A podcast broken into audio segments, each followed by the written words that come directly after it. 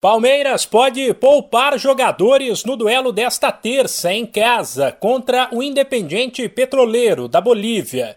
O duelo, válido pela segunda rodada da Libertadores, começa às nove e meia da noite, no horário de Brasília.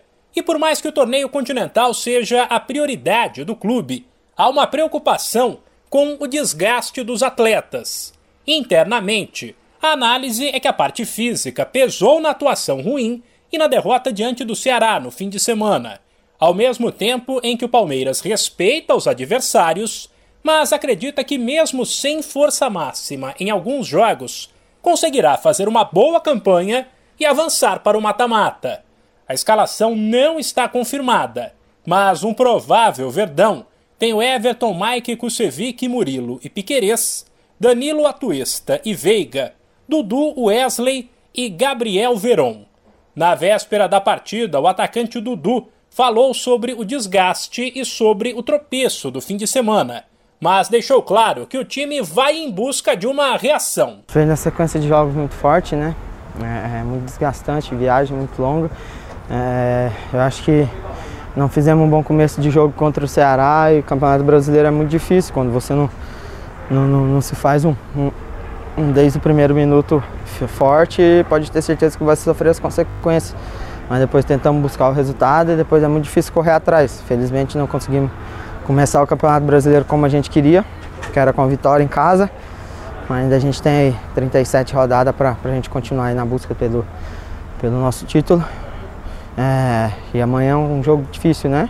Acho que a equipe deles vão vir uma equipe mais, mais fechada, né? A gente sabe da nossa força aqui no Allianz e a gente espera que a gente possa continuar bem aí como foi no, no primeiro jogo. A última vez em que o Allianz Parque esteve lotado em um jogo de Libertadores foi antes da pandemia. E o Palmeiras tinha apenas um título. Agora já são três. O torneio continental é a obsessão da torcida, como ela própria costuma cantar nas arquibancadas. Por isso, a promessa é de festa e que o apoio dos palmeirenses faça a diferença como destacou Dudu. Muito feliz, né? Muito feliz, sempre agradecendo a torcida pelo, pelo carinho, por, pelo que eles vêm fazendo pelo time, né? E a gente vem retribuindo é, é, esse carinho, essa força que eles dão dentro de campo com vitória.